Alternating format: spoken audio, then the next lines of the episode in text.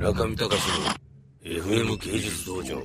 そしてですね、この度、えー起こりましたあバブルエコノミーのパーフェクトクラッシュ。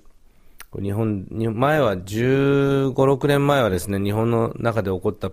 バブル経済のクラッシュでしたが、これは今回のものすごいものが起こりましてですね、どこでしたっけ？スウェーデンでしたっけ？スコットランドでしたっけ？スコットランドなわけないな。破産しましたよね、国が。そういう恐ろしい事態を迎えて、さて現代美術業界どうなるのかと、えー明日が全く見えないぞという中でですね、我々のアーティストとしての次の未来をどう切り開くかと。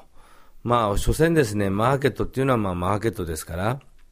マーケットに追従するものを作ってるっていうのが本会ではないので、芸術のその先っていうのをクリエイトし続ける中で、ある時々の時代の覇者たちがお金を投じてそのバックアップをするという、そういう中でバックアップに足るだけのですね、思想的、そして、えー美術、アートヒストリー的なコンテクスト、そしてクオリティをどう確保するかっていうのが我々の戦いなんですけれども、